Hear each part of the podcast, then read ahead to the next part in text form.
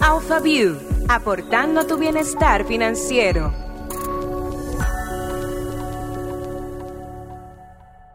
Y sean todos bienvenidos a AlphaView, este podcast que hemos creado para demostrarte que invertir en el mercado de valores dominicano es más fácil de lo que te imaginas. Como ya saben, en cada episodio traemos un invitado distinto que nos habla sobre un área en específica del mundo de las inversiones. Muy importante, si solo nos estás escuchando, también puedes vernos. ¿Y cómo hacerlo? Inscribiéndote al club de Alfa. Es Alfa Podcast Club. Y ahí cuando te registras, inmediatamente recibes no solo el link del audio, sino también de nuestro video. Vamos arriba con nuestra invitada de hoy. Un poco más sobre nuestro invitado. Hoy recibimos a una profesional que nos va a ayudar muchísimo a balancear nuestras finanzas. Está aquí ya en cabina Mariel Aybar, quien es fundadora y asesora en Balanza Finanzas. Bienvenida, Mariel. Gracias, feliz de estar aquí. Les voy a contar un poquito sobre Mariel. Ella es esposa, ella es madre, ella es hija y se declara junkie de estar continuamente aprendiendo. Es egresada de Administración de Empresas con una concentración en finanzas y en emprendedurismo y con una trayectoria de 15 años en la banca. Desde el 2021 se dedica a apoyar a mujeres para que logren sus metas profesionales y personales a través de la organización financiera con su firma Balanza Finanzas. Cosa que nosotros necesitamos. Tú sabes que, aquí hago un paréntesis, no hemos entrado al tema, pero tengo que decirte algo. Nosotras las mujeres nos cuesta hablar de dinero. Sí. Pero mucho. Es que es un tabú, es como eh, muchos otros tabú eh, sociales que uno tiene y precisamente por no hablar de eso nos limitamos. El hecho de uno no preguntarle a una amiga, ¿cuánto tú estás ganando? Para yo saber cuando me toca a mí negociar, nos limitamos. Yo quiero empezar a invertir, pero me da miedo porque siento que como que todas mis amigas tienen su finanza en orden, entonces me da vergüenza como poner el tema porque me siento menos, pero la realidad es que hay que hablar, hay que hablar de eso. Entonces, no vamos a entrar al tema todavía porque yo quiero que las personas aprendan más de ti. Yo tengo unas preguntitas. ¿Estás lista? Sí. La primera, ¿qué es lo que más te gusta de ser mujer? Bueno, ahora mismo eh, lo que más me, has- me, me ha gustado es la maternidad. Creo que en el preciso momento de mi vida en que estoy, tengo una niña de dos años y un niño de seis, o sea que me estoy disfrutando eso muchísimo. Y no, no menospreciando el rol del padre, pero creo que la mamá, sobre todo en esta edad, tiene como una relación muy especial y, y de verdad que es lo que más estoy disfrutando ahora. Te secundo. que la verdad es que yo también estoy disfrutando muchísimo la maternidad. Y, y, y comparte con nosotros un valor que, que tú, o sea, un consejo que te ha dado un valor especial. Bueno, eh, una tía de mi esposo, cuando yo estaba embarazada de mi primer hijo, me dijo, era to- cada, todo el mundo me tenía que poner un consejo y el de todo el mundo era como, ¿sabes? Muy elaborado, muy como detallado. Elaborado y eh, todo, ajá. Ajá, y el de ella fue, no te lo tomes tan en serio. Y yo dije, wow, o sea, en todo en la vida, como eso y que fluye, para mí son como de verdad los mejores consejos, para todo, para la finanza, para la vida de pareja, para la vida de, de amistad, todo. Por eso es que yo soy feliz, porque yo nada me lo tomo en serio. O sea, te lo Es juro. que de verdad. Nada me lo tomo en serio. Tú tienes un problema conmigo, pero, ay, mira, oye, ¿cuál es el punto? Ajá. Que yo no tengo problema contigo, entonces. ¿qué hacemos? Exacto, uno es mucho más feliz. Definitivamente, o sea que muy buen consejo te dieron. Y quisiera saber por qué ese nombre de balanza finanza. Bueno, la, hay un, un cuento, un cuento chistoso que a mí me llaman a veces. ¿Ustedes venden balanza? Y yo, no. yo cuando tuve que registrar el nombre, Doña, doña, una pregunta. ¿A cuánto usted tiene la balanza? yo él me llaman y dije, ¿balanza? Yo, ¿De qué sí. tamaño usted, de qué tamaño usted tiene la balanza? Yo dije, ¿dónde que me están buscando? En la página amarilla, o sea, no entiendo. Entonces, yo, mi- o sea, el nombre que yo quería era Balanza, pero le tuve que poner el apellido de finanzas porque, ¿sabe? Muy genérico. Eh, pero nada, yo tengo una libreta todavía de todos los nombres que yo estaba pensando, como algo que tenía que ver con, que sea femenino, que demuestre como, que no necesariamente tengan que ver directamente con dinero y que decae en balanza, porque al final, mucho de lo que nosotros queremos lograr con tener dinero es poder llegar a un momento en nuestra vida Exacto, de tener más libertad y balanza. ¿no? O sea, uno no quiere ser millonario por ser millonario, uno quiere ser millonario por lo que te dé- da el dinero. Sobre todo la mujer que siempre está en busca del equilibrio. Sí. Que, Que quiere ser buena madre, pero quiere ser buena esposa. Pero Sí. quiere ser emprendedora, que su proyecto le vaya muy bien, pero al mismo tiempo no quiere descuidar a su mamá. O sea, es sí, una cosa. No, y es, es imposible hacerlo todo junto. Y esa balanza así, mira. Ajá, ajá. Y uno sintiéndose culpable. Y no, y, y la, la otra parte, también uno en uno, tiempo para uno, tiempo que también es tan uno. difícil. ¿Y lo que más disfrutas de tu trabajo?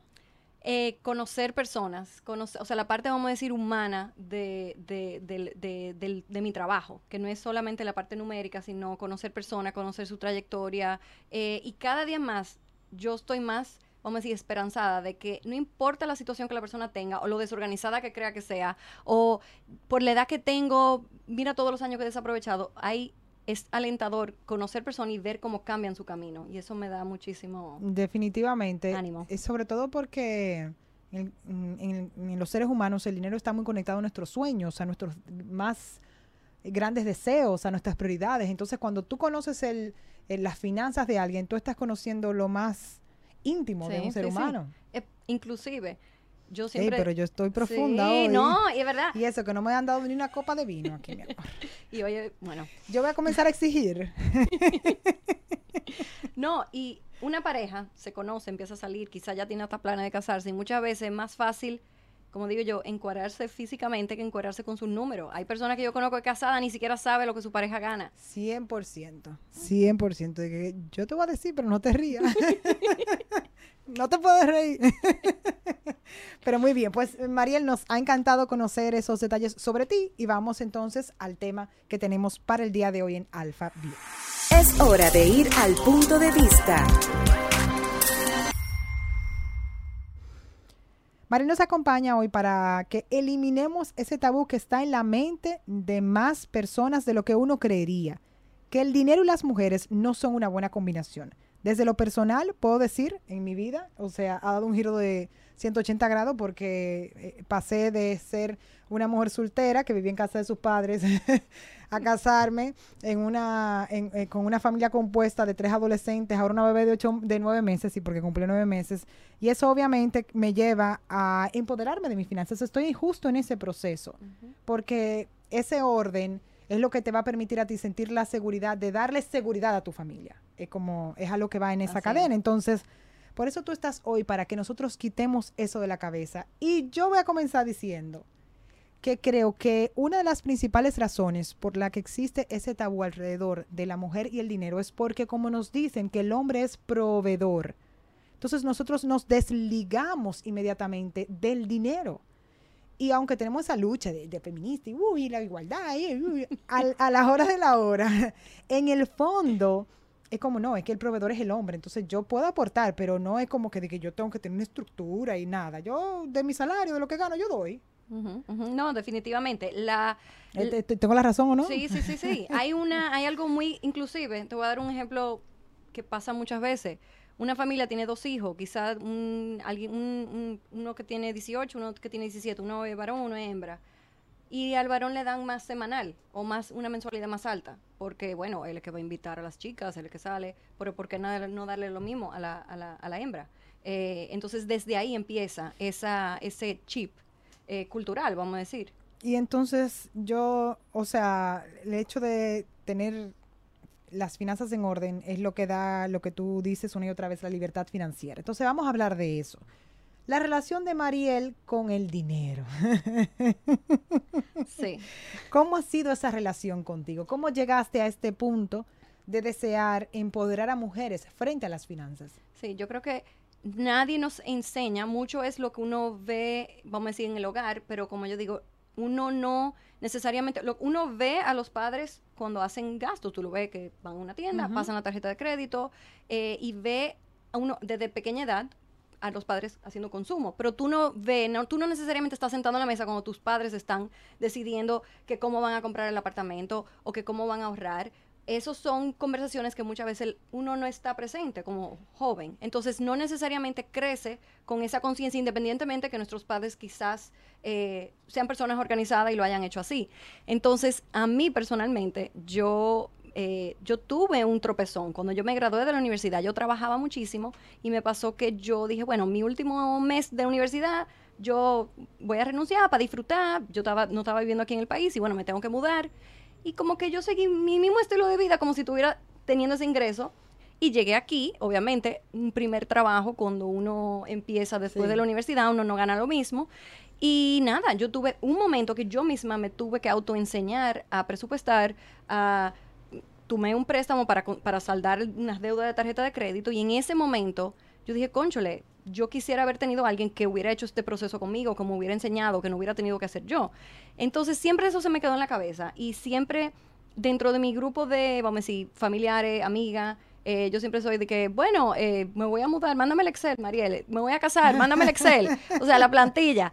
Y nada, siempre ha sido algo que yo, eh, por eso mismo que pasó y, y, y, y yo misma Ay, yo, veo- yo te voy a decir la verdad, Mariel, yo veo un Excel y a mí me da como un dolor de cabeza.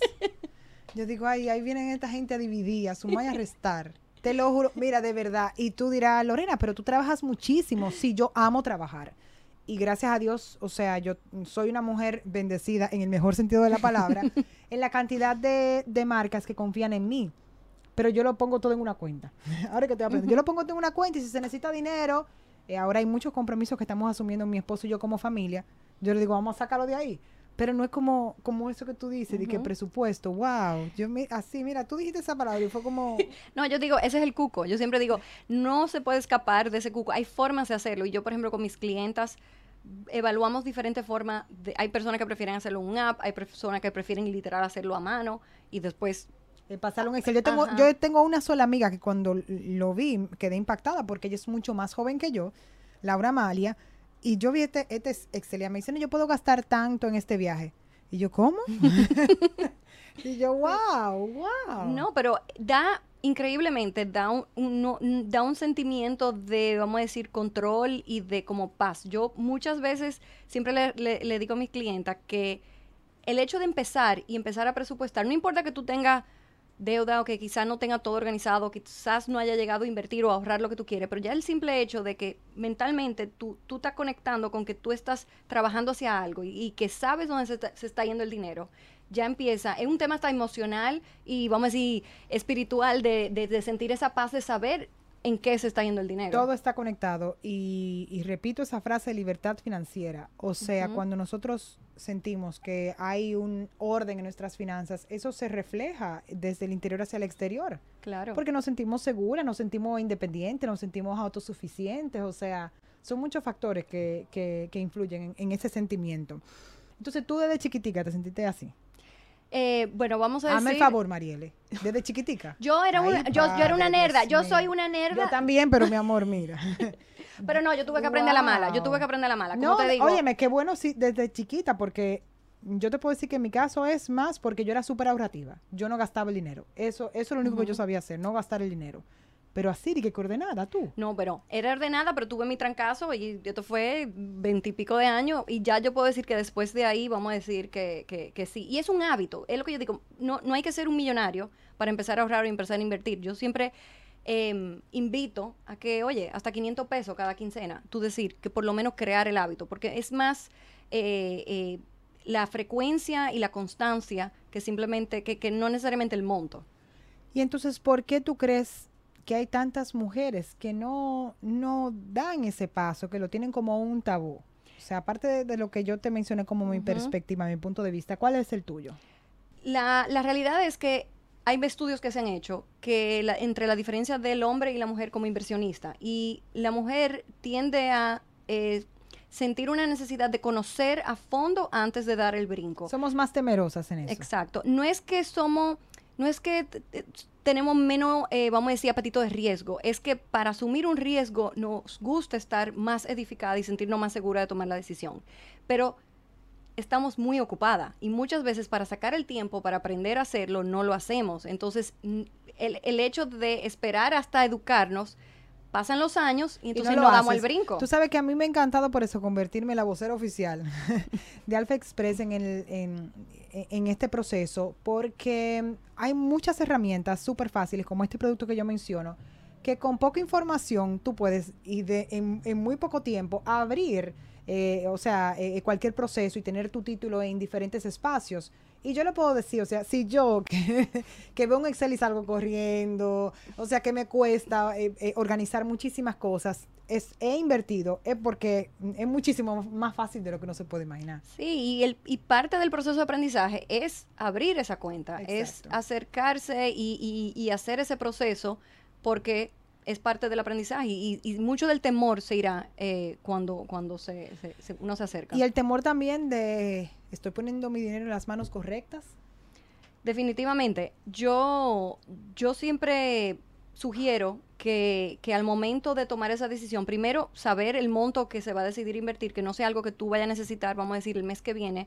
El famoso fondo de emergencia, que es importante tenerlo en efectivo. Que las eh, oye, las, las pandemias, no, la pandemia nos enseñó que es súper importante tener ese colchón que nos permita varios meses el sustento. Claro, y que y hay veces que no es un tema de que perdí mi empleo, vino una pandemia o tengo una emergencia médica, literal. De repente mandé el carro al taller y me dieron un tablazo. Entonces, yo necesito poder resolver. Y, y entonces, más que con quién, eh, porque creo que, bueno, nuestros reguladores han hecho un muy buen trabajo con, con en el mercado de valores y, y, y hay una muy buena confianza en, en, en los diferentes instrumentos para invertir, es saber cuánto y saber cuánto, o sea, saber que hay una parte que voy a dejar en efectivo, pero después el resto, diferentes opciones dependiendo de mi necesidad y para cuándo lo voy a necesitar ese dinero. Y sabemos entonces cuáles serían esos miedos, pero ¿cuál es el problema principal que tienen esas mujeres que se te acercan?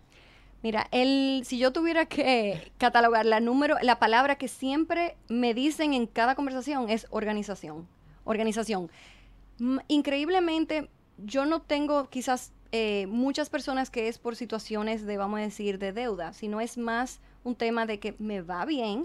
Eh, eh, es verdad, las mujeres debemos como mucho menos, pero es, porque, pero es porque nos arriesgamos menos, por eso. O porque somos más cautelosas. Creo que sí. Inclusive, yo que vengo de la banca, la mujer tiene un perfil de crédito, o sea, tiende a ser mejor, que paga mejor, tiende a, bueno, en todo sentido de crediticio, un score más alto. Eh, y, y, sí, es más cautelosa, piensa mejor las, las, decisiones que se tienen que tomar en cuanto a la finanza, piensa a más largo plazo. Em, entonces, la...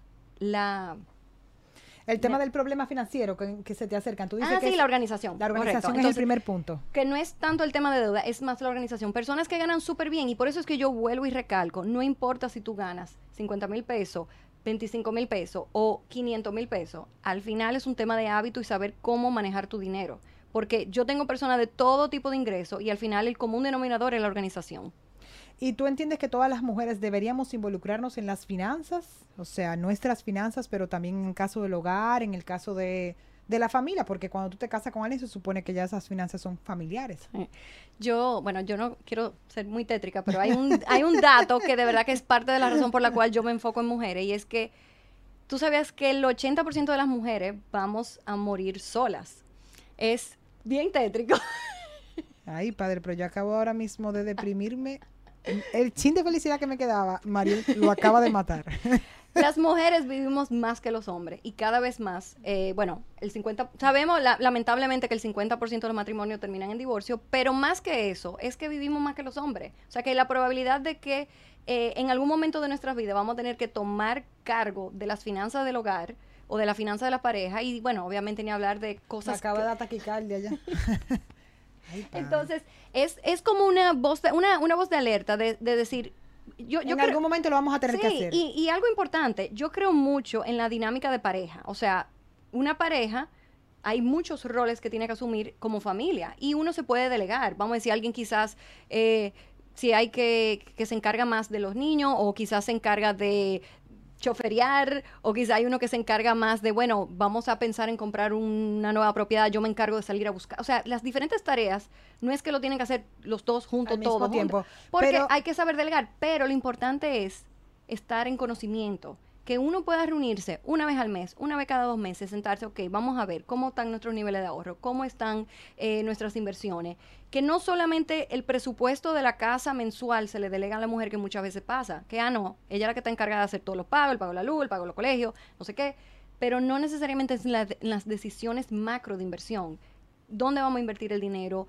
eh, sobre todo si hay, o sea, o sea, hay comunidad de bienes eh, y, y, y, esas decisiones importantes que afectan yo, yo creo que fortalece muchísimo a la pareja tomar decisiones financieras juntos. Totalmente. Riesgos financieros juntos. O sea, no sé, quizá porque estoy viendo ese proceso ahora, eh, siento como que hay más admiración hasta de, del uno hacia el otro, como que estamos haciendo esto juntos y como que qué chulo. y mira, yo no sabía que tú eh, manejaba esta información o, manejaba estos montos, wow, o sea, como que ese tipo de cosas. Totalmente, y uno, eso inclusive dentro de las razones por la cual uno debe presupuestar y, y- y por la cual debe tener esa comunicación con eh, financiera, porque puede ser un esposo, puede ser un, un roommate, puede ser un novio, puede ser alguien con quien tú convivas o de repente tú vives con tu mamá y manejan finanzas combinadas, pero ayuda mucho a la relación interpersonal cuando uno habla del dinero y lo, y lo, y lo trabaja en conjunto. Tú sabes que todo, es muy- todo es muy mental. Entonces, ¿cuál dirías que es ese mindset? Como eso que tengo que asumir. Para que dentro de mí quede claro que yo puedo manejar mis finanzas. Hay un eh, hay algo que no necesariamente aplica solamente a la finanza, que es mentalidad, vamos a decir, de, limitante y una mentalidad de, de creer que uno puede. Eh, y temas como, bueno, es que mi familia nunca supieron manejar dinero y yo soy igual. Eh, yo tengo 45 años y nunca he sabido manejarme con el dinero y es- ese, ese soy quien yo soy. Esa frase de yo soy así, ya me Ajá. tiene que querer así. Y Ajá. yo, yo no puedo, ya yo soy muy vieja para aprender. Hay que quitarse todo eso, porque al final uno mismo se vuelve su propio, su propio obstáculo. Y es tener esa mentalidad de decir, tú sabes que voy a empezar, voy a empezar, como digo yo, 500 pesos cada quincena, yo por poner ese ejemplo, pero hacerse, hacer el propósito, sentarse y, y de verdad uno ponerse de meta y atarlo a algo que te motive. Sea una por inversión ejemplo, por ejemplo. yo siempre, yo, yo- una, hasta una foto de ese apartamento que tú quieres ponerlo en el celular. Que cuando te llamen, mira, vámonos de fin de semana, tú digas, conchole, tú sabes que no puedo y que tú tengas esa visual, que tú veas por qué tú lo estás haciendo. Atarlo a algo que, que Para ti sea emocionalmente... tú- realmente importante. Exacto. Y puede ser que no sea algo, vamos a decir, tangible, como una inversión o un vehículo, un apartamento, puede ser un viaje o hasta, como digo yo, una versión futura tuya. Pensar, por ejemplo, todos tenemos abuelos, todos tenemos personas envejecientes a nuestro alrededor. Uno quizás es joven y no se imagina en esa edad. Pero es importante pensarlo y, uno visualizarse. Cuando yo tenga la edad de mi abuela, ¿cómo yo quiero vivir?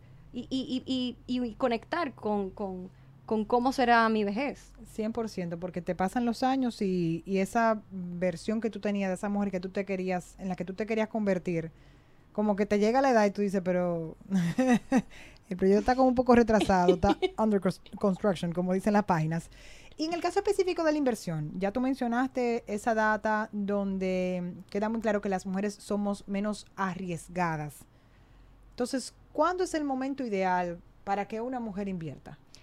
Lo principal es empezar a conocer su presupuesto, o sea, cuánto yo gano. A veces el cuánto yo gano no necesariamente es muy... Hay personas que tienen diferentes fuentes de ingreso o ingreso variable, pero conocer cuánto yo recibo y en qué se me va.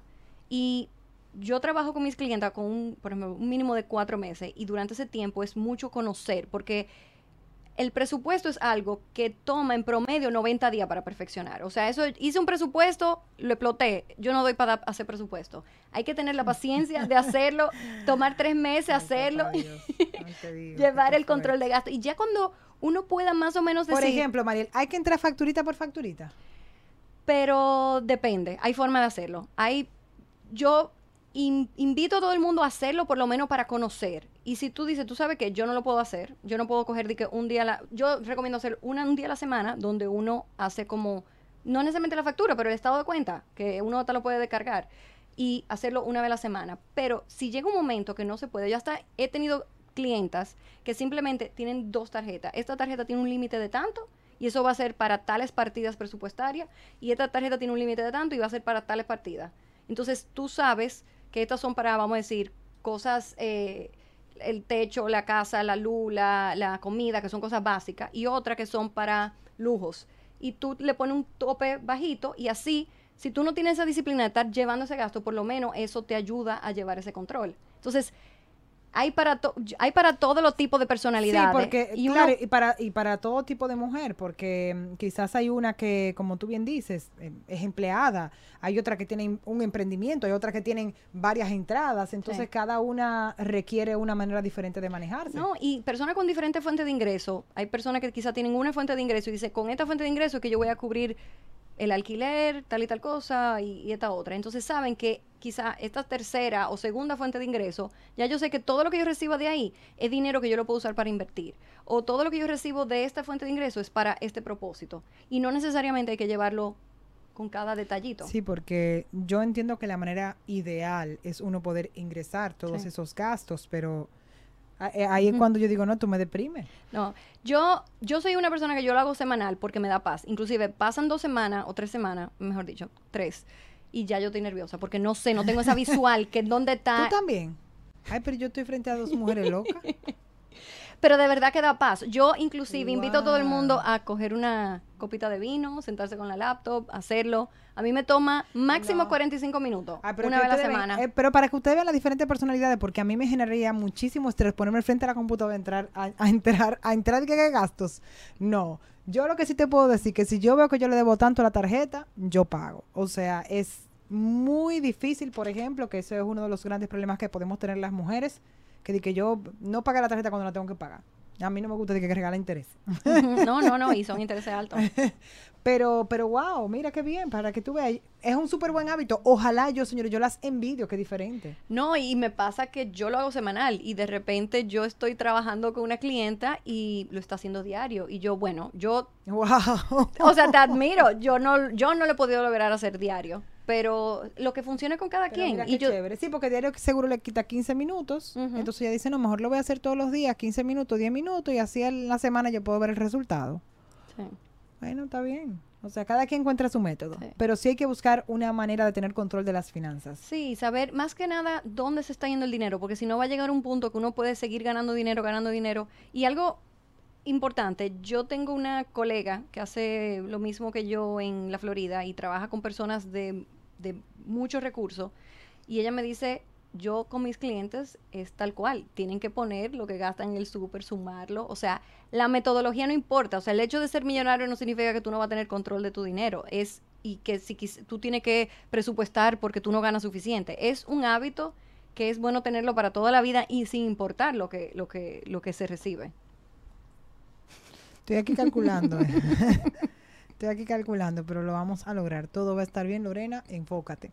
Entonces, en el caso específico de las inversiones, que, que era un punto que tocábamos ahora, muchas mujeres, tú bien lo decías, piensan que es difícil, que entrar al mundo de- del mercado de valores dominicano, como que eso es la NASA. ¿Cuál ha sido tu experiencia a nivel de finanzas con las inversiones? Bueno, yo en mi primer trabajo, yo bueno, trabajé en una, un- una asociación, eh, una mutualista, eh, fue eh, mi primer trabajo y me acuerdo que yo tenía una amiga que trabajaba en el departamento de tesorería y yo ahí simplemente ella me empezó a hablar, porque yo en ese momento nada, lo mismo que uno lo enseñan, abrí una cuenta de ahorro o abrí un certificado, pero vivi- estamos viviendo, o sea, yo me considero de la generación donde yo conocía, yo llegué a vivir épocas donde uno podía vivir de los intereses de un certificado, Sí. porque las tasas estaban altísimas. Una locura. Ya eso no existe. Entonces, no. No. Entonces, eh, me acuerdo que ella me, me iba hablando y me iba contando y yo dije, ¿sabe qué? Lo voy a hacer. Y ese fue, y esto fue, déjame ver, yo tenía menos de 30 años y, y compré, y me acuerdo que fue ni siquiera un producto que ahora son mucho mejor todos los productos que ya han salido, eh, que se adaptan a la necesidad, vamos a decir, a 30 días, 60 días, 90 días. Yo lo que hice fue que compré un título, me acuerdo del Banco Central.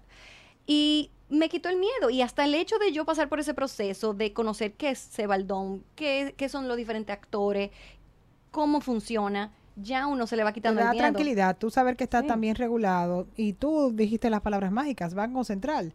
Cuando me dicen, bueno, Lorena, ¿y, cuál es tu recomendación? Si me voy a Rush Rush, la Fresh, la empresa. Yo le dije, mira, mi amor, el día que el Banco Central quiebre, hay que cerrar el país. Sí. Entonces, yo te recomiendo a ti que si eres una persona temerosa, inicia por algo como esto, un título en el Banco Central. Porque, mi amor, mira, vuelvo y te repito, si algún día tu dinero desaparece, es porque el país hay que cerrarlo. Así es, Entonces ya cual. ahí como que, ok, está bien, pues entonces eh, se puede. Sí, sí, sí. Y, y empezar el proceso, eh, yo digo que una de las bondades en la etapa que está nuestro mercado ahora es que como se, se ha democratizado mucho en el sentido de que todo el mundo en el sector, sobre todo, vamos a decir, los puestos de bolsa, están para educar al público. Y ese temor que uno quizá puede sentir de que, bueno, es que si me acerco a un puesto de bolsa, lo que pasa es que yo no sé, no sé, me, voy a sentir como vulnerable o lo que fuera. Yo siempre le digo a todas mis clientas, hagan toda la pregunta, por más tonta que ustedes crean que sean, todas las personas que están en ese sector saben el reto que hay ahora mismo y están dispuestos a enseñar y con paciencia y listo para responder cualquier pregunta. 100%, 100%. Y mi experiencia siempre la cuento, eh, eh, fluyó súper bien. Creo que encontrar un espacio donde hablen tu lenguaje es muy importante. A mí en mi caso me pasó con Alfa Inversiones. Yo recuerdo esa primera conversación con Michelle, que después me sacó los pies, eh, porque ella es jefa ya, mi amor, y ella no quiere hablar conmigo.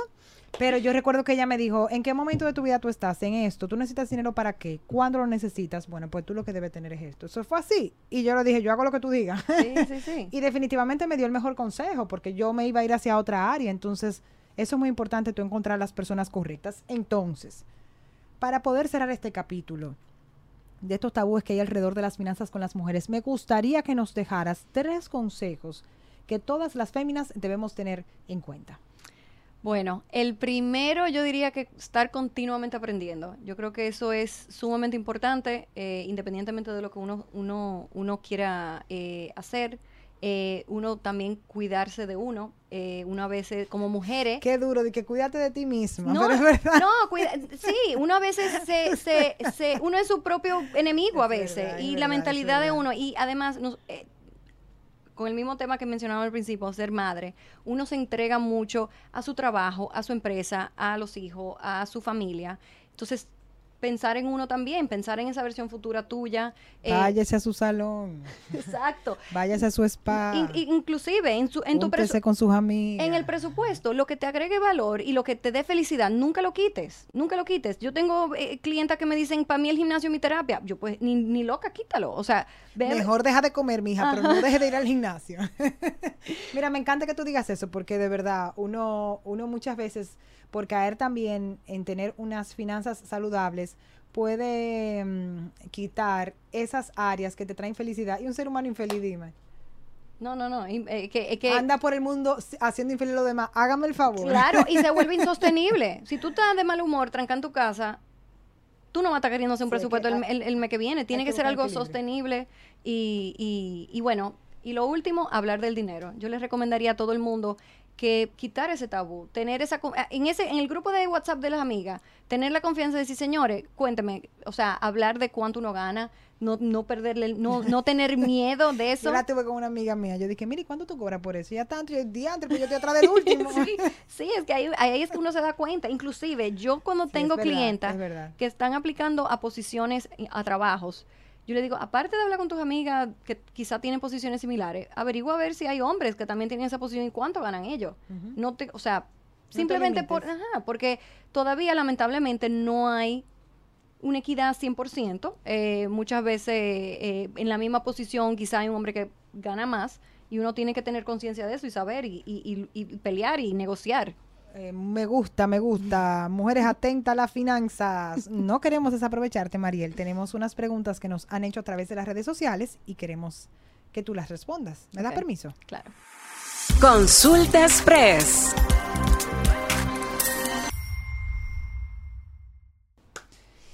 Y la primera viene de parte de Mari. Esta consulta express dice, ¿me recomiendas invertir todos mis ahorros para sacarles más provecho? Eh, la respuesta sencilla es no, porque es importante tener algo de rejuego. Y ese algo de rejuego va a depender de tu situación. Yo no, no hay una fórmula perfecta. Siempre hablamos, se oye del famoso de tres a seis meses de fondo de emergencia, pero posiblemente hay personas que yo les recomiendo un mes, porque por su, vamos a decir, viven en casa de sus padres, tienen... Pero sus gastos son muy bajos. Ajá. Entonces... O eh, tienen tres trabajos al mismo tiempo. Exacto. Y, y quizás, eh, nada, por, por, por, eh, hay diferentes coyunturas que, que se toman en cuenta para determinar ese monto. Pero sí tener algo simplemente para tener de rejuego.